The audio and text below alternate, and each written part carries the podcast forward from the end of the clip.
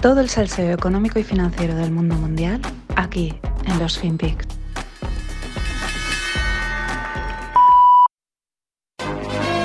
La Unión Soviética está dispuesta a amnistiar a un submarino desobediente. ¿La Unión Soviética? ¿No se habían separado? Eso es lo que queríamos que ustedes pensaran.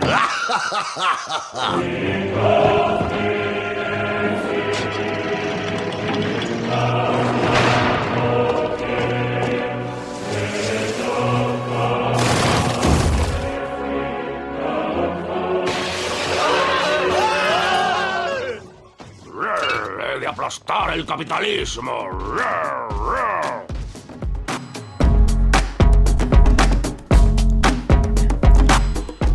Hola, no financieros. Mm, Aquí estamos, vamos a rematar esta semana, semana intensita. Bueno, hasta el momento, pues otra predicción de los Simpson que estaría cumpliéndose este mítico momento en el que pues los rusos desvelan que realmente la URSS nunca ha muerto, ¿no? Eh, bueno, lo dicho, eh, de momento eh, estaría cumpliéndose. Bueno, vamos a lo que toca. Eh, yo entiendo a los profesionales de la información, sobre todo algunas cuentas, si la estáis siguiendo, están haciendo un trabajo enorme, ¿no? Como pues Jesús Pérez de Triana, Political Room, Trufol, Yago Rodríguez, Revista Ejércitos, donde están actualizando constantemente toda la información que les llegan de, de cosas de, relacionadas con el conflicto, ¿no? Y entiendo cuando dicen que acaban exhaustos en momentos en los que hay tantas noticias, porque la verdad es que te satura, ¿no? Eh, ya no es. Ya no por la cantidad de informaciones, sino por. Porque tu mente está intentando conectarlas, eh, retenerlas, viendo qué relaciones hay, qué va adelante, qué va después, eh, es verdad, es mentira, es realmente saturador, ¿no? Pero bueno, mm, voy a rematar esta semana monotemática y quizás, pues evidentemente, la que viene toque continuar siguiendo, eh, desgranando cosas que van saliendo, intentando conectar. Pero hoy de momento pues vamos a cerrar pues con más ideas vagas y especulaciones, quizás alguna certeza. Pero hoy ya es fin, vamos de cara al fin de semana, así que venga, nos la jugamos un poquito, ¿no? Las opiniones de gente cualificada respecto al dese- desempeño del ejército ruso empiezan a ser eh, tan variadas que la verdad al final no sabes si la invasión les está saliendo según lo previsto, no, eh, quieren hacerlo así, eh, bueno, es porque hay de todo, ¿eh? Y son gente cualificada que cada uno pues mm, da su versión o la información que tiene o lo que le interesa decir, ¿no? Pero vuelvo a lo mismo. En cualquier caso, eh, lo importante es la primera imagen, la que percibe el público, ¿no? Ese primer impacto. La guerra de la propaganda, pero que la propaganda ahora ya va más allá, ya no es solo a nivel local, sino en todo el mundo, ¿no? ¿Qué imagen estás transmitiendo? Y como ya comenté ayer, pues Ucrania no es que esté ganando, es que mm, yo creo que gana por goleada. Aparte de porque la situación sea muy difícil de justificar, eh, porque ese primer impacto, esos primeros momentos, ¿no? De Zelensky y tal, pues eso ya es, vamos, victoria por goleada. Pero vamos con dos puntos también especulativos respecto a esta idea, a esta parte de la imagen, ¿no? A ver, la gran Rusia de Putin tiene un PIB de 1.486 billions, o sea, sería 1,4 trillones. Eh, bueno, quedaros con la cifra porque luego aquí pueden ser americanos, europeos, bueno, 1,4 trillones, ¿no? La, gran Rusia de Putin, el Producto Interior Bruto. Es apenas un poquito superior al de España, que son 1,36 trillones. Y es que además es superado por tres estados americanos, cada uno por separado. Mm, Os pongo los datos. California, bueno, California es 3 trillones. Eh, Texas, 1,7 trillones. Y Nueva York, 1,7 trillones. Es decir, vale, los americanos lo podemos entender, pero España, vamos, mm, que España apenas le pases un poquito, que a ver, somos un país importante, con una buena economía, pero bueno, ya sabemos cómo vamos últimamente, ¿no? Es decir, económicamente, la Gran Rusia no es para tanto. Ya digo, que casi te supere España, siendo la Gran Rusia, es para hacérselo mirar, amigo Putin and Company. Entonces la pregunta es, ¿cuál es el poder de Rusia? Porque económicamente no lo parece. Bueno, las materias prima- primas clave que tiene y la potencia nuclear y militar. Esas son sus dos armas, sus dos... eh, ¿Por qué es alguien tan temido y considerado, no? Las materias primas, poco hay que decir, te están haciendo el cerco financiero por todo lado, pero siempre podrás encontrar compradores o, pues bueno, si los europeos se ven muy apretados, pues al final bajo mano, tal, te compran. Bueno, eso digamos que eh, tiene salida. De hecho, parece ser que aún se les sigue comprando el gas, aún siguen recibiendo dinero, con lo cual seguimos financiando la guerra. Bueno, este juego geopolítico que, que, bueno, que se entiende que sucede, ¿no? Pero claro, vamos con la otra parte, la potencia nuclear y militar. ¿Qué sucede? Con, sobre todo con la imagen, ¿eh? Ojo, no digo lo que realmente esté sucediendo, sino es lo que el mundo está percibiendo. Pues que la temida potencia militar rusa está transmitiendo una imagen muy distinta a la esperada. Eh, básicamente que no hay que tenerle miedo, que no es para tanto. Y cuidado, repito, no quiere decir que, realmente no haya que tenerle miedo, pero la percepción es esa, ¿no? Lo decía ayer, un pequeño país, cuatro gatos, entre comillas, le están aguantando el arreón, ¿no? Eh, y esta realmente sería la, gran derrota que estaría sufriendo Rusia en esa pata de poder, en la pata militar. Porque sí, ¿qué está quedando? Vale, tienes un ejército muy grande. ¿Y qué? Y poco más. Eh, no has demostrado ataques de precisión, has demostrado ahí decir, ¡guau! ¡Qué ejército más temible, ¿no? En definitiva, eso se traduce en una pérdida a ese miedo a Rusia y, esa pérdida de respeto a la potencia militar. Quizás por eso también hayan sacado a relucir el tema nuclear. Es como, bueno, mi ejército tampoco lo está haciendo muy allá y entiendo que ya, que ya no infundamos miedo. Pero yo sigo teniendo aquí unas bombitas nucleares que esto sí que mete miedo. Luego, como uno especulaba, porque estamos, recordad, en especulaciones, decía, igual luego le dan a los botones y no sale la bomba, no sé qué y tal. Pero ahí estamos. ¿Cuál sería el otro gran error? Y caí ayer viendo unos vídeos de, de la parte esta imagen. Eh, error o lección, yo creo que para todo el mundo. Y aquí me aventuro a decir que esto sí que es literalmente, eh, lo digo literalmente, no se podía saber. O sea, esto sí que yo creo que no estaba en el, en el juego. Y es que es la retransmisión en directo de la guerra, en nivel gran hermano. Claro, es lo que tiene en estos tiempos, pues coger, entrar a combatir en núcleos urbanos que están llenos de ciudadanos escondidos y armados con móviles. Y donde menos te lo esperas, alguien te está grabando el vídeo más insólito que degrada tu imagen como ejército, tanto externamente como internamente. Y claro, ¿por qué? Porque no solo es que ese vídeo se difunda y lo vean en todo el mundo, es que seguro que se difunde en las tropas y cuando lo ven dicen, pero ¿qué, este qué tipo de ejército es? O sea, pero esto, esto lo están haciendo mis soldados. Por ejemplo, ayer veía un vídeo de un soldado ruso intentando entrar en un supermercado, ¿no? Y la puerta estaba cerrada. Entonces cogí y con la pistola, se bueno, con, la, con el rifle, se ponía ahí a disparar a la cerradura y nada, no lo conseguía abrir. Eh, pero además, el tío como intentando ahí ponerse en precisión y nada. Luego cogí e intentaba golpear el cristal para romperlo. Tampoco. Al final se pira derrotado por el supermercado, ¿no? Y ya digo, aunque sea un caso excepcional, aunque sea un soldado de miles que le han pillado, la imagen que trasciende es esa. Y deja mucho que desear, ¿no? Y el remate de todo esto es que eh, perdure esta imagen y que aunque sea en la sombra, el que te haya vencido sea Biden. Biden, un tipo que está senil total. Not mental fit que dicen en Estados Unidos. Eh, solo hay que ver las idas que ha tenido en el último discurso, que era un discurso importante, y ha tenido tres o cuatro idas de, de decir, hostia, es que estás senil, estás mal. Eh, como para que encima quede de que el que te ha derrotado es este, aunque sabemos que detrás de Biden hay toda una maquinaria militar, bla, bla, bla, pero repito, la imagen, Biden te ha derrotado, el senil. Y bueno, esto de invadir países para anexionárselos es algo, la verdad, muy pasado de moda. O sea, yo lo pensé el primer día y digo, hostia, esto, pues si es que esto suena a siglo XX. Eh, quizás por eso nadie pensaba que podría suceder. Y también quizás demuestra la limitación de Rusia. Y me explico. Es como cuando una empresa quiere crecer y no puede por sí misma porque es incapaz de crear nuevos productos, nuevos servicios, ¿no? De innovar. ¿Y qué dicen? Pues venga, nos lanzamos a comprar otras empresas y así nos hacemos grandes, comprando otras. Lo dicho, que esto es de épocas pasadas cuando los países o imperios se hacían ricos conquistando y ampliando fronteras con el mero uso de la fuerza. Luego ya llegó el comercio que es el gran pacificador, ¿no? Pero vamos a seguir especulando. Y fijaros en el siguiente puzzle. A los americanos no les hacía gracia el famoso gasoducto, el Nord Stream 2, porque facilitaba el suministro de gas directo entre Alemania y Rusia. Trump lo bloqueó.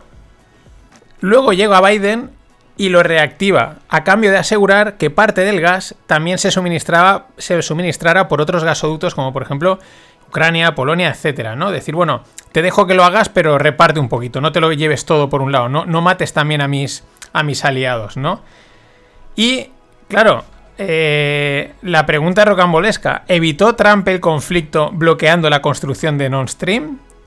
¿Sentó las bases del actual conflicto el desbloqueo de Biden? Son, nada, preguntas, repito, puramente especulativas. Pero es que siguiendo con la especulación, recuerdo un, artículo que hablé el año pasado, la temporada pasada, que lanzaba la idea de que Trump y Putin en realidad estaban bastante alineados y que iban contra el orden nuevo orden mundial, que es el que se lleva hablando mucho tiempo, y esto también daría pie a ese nuevo orden mundial por lo que se rumorea, ¿no? Además, si recordamos, los, los rusos ayudaron a Donaldo a llegar al poder. La pregunta es, ¿querían rusos evitar una guerra? ¿Son en realidad pacíficos? Estoy simplemente lanzando especulaciones para que nos estalle a todos el coco, que es lo divertido y es lo que mola, es el salseo. Eh, darle la vuelta de la vuelta. En cualquier caso, sea como sea la invasión y la muerte de civiles de forma indiscriminada, no hay por dónde justificarla.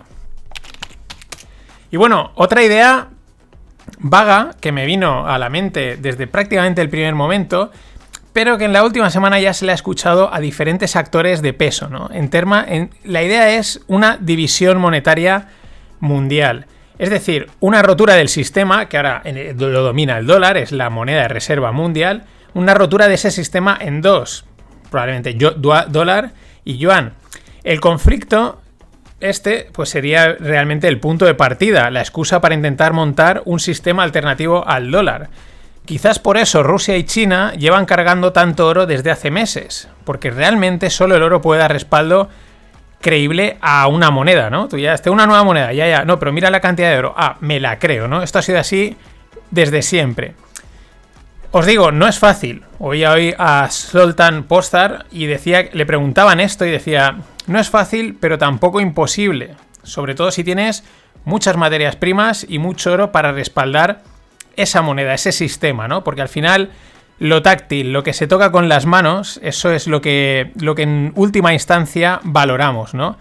Y la verdad es que solo un movimiento brusco como el que se está dando, pues sería la oportunidad buscada, guion generada por China, que también está ahí, ¿no? Pero bueno, es que por si había dudas, ayer Powell en el discurso de la Fed y tal dice que es posible tener más de una moneda de reserva. Y dices, ¿a qué viene esto ahora? ¿Eh? ¿Estáis preparándonos? En fin, veremos a dónde va esto. Lo que está claro es que esto no es una guerra secas, es un punto de inflexión importante. Y vuelvo a los pequeños detalles que no deben de pasar desapercibidos. Uno, los suizos rompiendo su neutralidad. Otro, Abramovich, sí, sí, Roman Abramovich ha puesto en venta el, el, Chelsea, el club de fútbol. A ver, los suizos, los primeros, saben que, no hay, que ahora no hay opción a la neutralidad y que estás en un lado o en el otro. A mí me parece sintomático. Dos, los oligarcas rusos yo considero que saben o deben de saber siempre algo más. Para eso son oligarcas y para eso tienen pasta, ¿no? Pero eh, mm, tú no pones a la venta un club de fútbol y menos como el Chelsea, salvo que tenga problemas de salud o unos problemas económicos muy gordos. Y no es el caso que sepamos, aunque le hayan eh, bloqueado eh, cosas, ¿no? A Abramovich. Sobre todo un club de fútbol como el Chelsea, lo has llevado a la gloria, es como tu club, es algo muy pasional, ¿no? Mm, no sé, es sintomático de que esto no es una guerra puntual local, sino que esto va a implicar unos cambios geopolíticos, económicos muy importantes. Por cerrar esta parte y por seguir especulando a lo loco, esta es la locura máxima, que sé que te la estás esperando, vamos a, voy a decir, ¿y si la caída de Putin como presidente o lo que sea de Rusia es una opción que está sobre la mesa y Roman Abramovich quiere aspirar a ser presidente de Rusia, a mí se me ocurre que sería eh, una justificación para vender el Chelsea, ¿no? No me voy a poder dedicar a él. ¿Qué? ¿Cómo te has quedado? En fin, la semana que viene seguimos con este lío que aún queda mucho por decir. Ahora vamos a cerrar con unas noticias out of context para por lo menos quedarnos con mejor sabor de boca.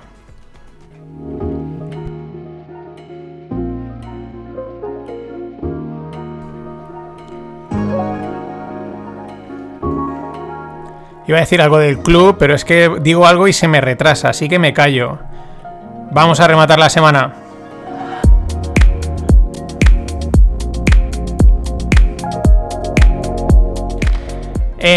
Le he llamado out of context, tocaría temas tecnológicos y tal, pero es que han habido dentro de la, de la locura. Esto Me recuerda cuando vas a un entierro, ¿no? Que dentro de esa, pues de la solemnidad, de la tristeza, hay como momentos un poco absurdos, ¿no? Como que la gente se empieza a reír o algo así, ¿no? Porque es, hay tanto rato serio que, que como que se rompe, ¿no? te mueves al lado contrario, ¿no? Y esto es lo mismo. Ha habido poco, pero hay alguna noticia por ahí que dices, pero esto, esto, esto como encaja en toda la que está cayendo. Bueno, Europa eh, sigue infectada por el virus de la sostenibilidad. O sea, parece mentira que en medio del jaleo que se ha montado, Europa está en el medio con las decisiones que tiene que tomar y están aún preguntándose, o sea, ahora están, la pregunta es la discusión si las armas eh, deben de considerarse activos ESG, activos sostenibles, que cumplan los criterios ESG. O sea, el virus es se, ha agarrado, ¿eh? O sea, el virus de Greta se ha agarrado, pero, pero bien agarrado. Acojonante. Una arma. En fin, el Emirato Islámico de Afganistán hace una llamada a la paz y muestra preocupación por las posibles bajas civiles del conflicto en Ucrania. Según Wikipedia, el Emirato Islámico de Afganistán tiene una forma de gobierno definida como teocracia islámica unitaria bajo una dictadura totalitaria. Os lo voy a traducir. Son talibanes. Ah, pero es que, o sea, para, esto es ya para romper, ¿no? Piden la paz, les preocupan los civiles a los talibanes. Ah, pero es que no sé si os acordáis que en verano los americanos salieron cagando leches de Afganistán y desde entonces los talibanes ahora son cool y buena gente. Para partirse la caja. Y bueno, si sabemos que los americanos están metidos en todo, es porque hacen como que no va con ellos a ratos, ¿no? Y esta semana yo veía declaraciones de los miembros del gobierno y tal, y dices, bueno, pero no hablan de Ucrania, ¿no? Están a, sus rollos, ¿no? Es como Ahí es cuando dices, mmm, hay amigos. Bueno, eh, lo que os decía, a ver si la semana que viene saco algún audio. Esta no entraba. el discurso Biden del otro día es para enmarcar con la cantidad de memes que generó. igual a Peña que le llamó Uranian People. O sea, imaginaros, ¿no? O sea, es una máquina el tío. Pero entre todo, alguna perlita interesante como la siguiente. Biden dice que los Estados Unidos se enfrentan a una crisis sin precedentes de salud mental. Así, sutilmente. Fin del COVID y de las cuarentenas y comienzo los efectos secundarios. Yo lo digo, personalmente sí que he visto algún caso en personas mayores, aunque de momento es bastante sutil, pero es evidente que lo de la cuarentena, eso ha dejado huellas. La cuarentena, el estrés, la tensión, la incertidumbre sanitaria, etcétera y eso lo vamos a ver. Lo achacarán a otras cosas, pero todo viene de ahí y ellos tomaron muchas de las decisiones. Y ahora sí despido esta intensa semana con un grande, con el gran Elon Musk. El tema es que se lo pidieron por Twitter y el tío hizo magia. Le dijeron, oye, mm, pocas palabras, va a caer el Internet de Ucrania, mira a ver si mueves a todos tus satélites Starlinks para proveer Internet. Y dijo, hecho, por Twitter, hecho, pum. Y enseguida están, eh, pues recolocaron los satélites y están eh, dando eh, pues conectividad a los ucranianos. A mí me mola pensar que el tío estaba en su sofá, Elon Musk, con estaba aprendiéndose el nombre de su hijo, que es un nombre larguísimo, rarísimo, de letras y números rarísimos, porque yo creo que no se lo ha aprendido aún, y de repente ve Twitter y dice, oye, ¿por qué no mueves los satélites y le das internet a Ucrania? Y dice, ah, pues sí, abre la aplicación, desviar, mover, tal, clic, conectar dijo hecho y siguió viendo el partido de fútbol americano o de la NBA o de lo que... Una, no, que él trabaja no sé cuántas horas al día. En fin, buen fin de... Ladies and gentlemen, the weekend.